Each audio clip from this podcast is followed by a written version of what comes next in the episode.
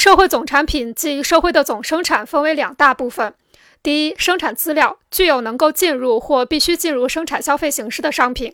二，消费资料具有进入资产阶级与工人阶级的个人消费形式的商品。所有不同的生产部门可以分为生产资料和生活资料两大部类，它们各自使用的全部资本形成了社会资本的一个特殊的大部类。每一部类的资本都分成两个组成部分。可变资本从价值方面看，这一资本等于该部类使用的社会劳动力的价值，即等于为购买劳动力而支付的工资总额。从物质方面看，这个资本是由发挥作用的劳动力本身构成的，即由这个资本价值所推动的活劳动构成。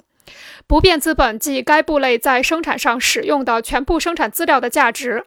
这些生产资料本身又分为固定资本，比如机器、工具、建筑物、益处等，和流动不变资本，比如生产资料。生产材料像原料、辅助材料、半成品等。两个部类中，每一部类借助于这些资本而生产的全部年产品的价值又可以分成三类：第一，生产过程中消费掉的，按其价值来说，只是转移到产品中去的不变资本小 c 的价值部分；二，全部年劳动创造的新价值中用于补偿预付可变资本小 v 的部分。三、全部年劳动创造的新价值中超过可变资本而形成剩余价值小 m 的部分。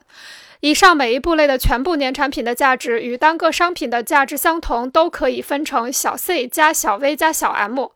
但是，代表生产上消耗掉的不变资本的那部分价值小 c 和生产上使用的不变资本的价值是不一致的，因为在不变资本中，作为流动资本的生产材料会全部消耗掉，从而它的价值也全部转移到产品中去。但是，固定资本的价值只是一部分会被消耗掉，因而只有这部分价值转移到产品中去。由于我们假设社会总产品是在当年同时实现价值补偿和实物补偿，因此在考察社会总产品及其价值值时，我们将固定资本在当年因损耗而转移到年产品中去的那部分价值暂时撇开，因为这部分价值在当年不会得到实物补偿。研究简单再生产应该以以下列公式为基础：全年总商品产。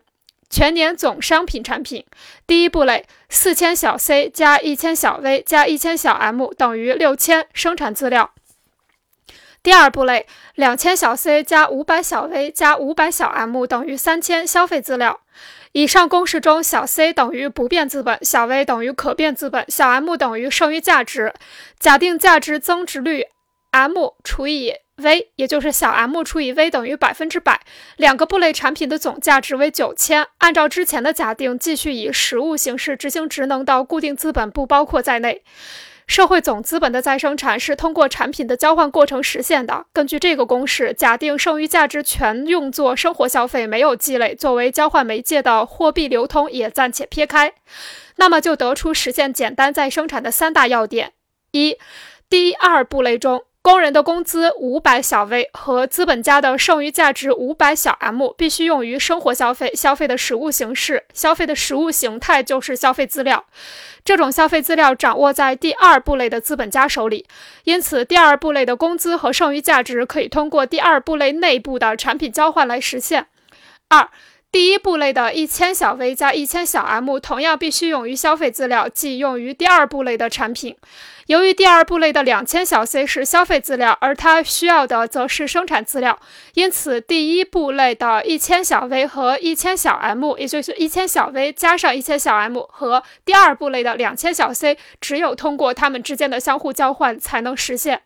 三、通过以上两大交换过程中，第一部类还剩下四千小 c 生产资料，这些生产资料只能用于它本身，以便补偿该部类消费掉的不变资本。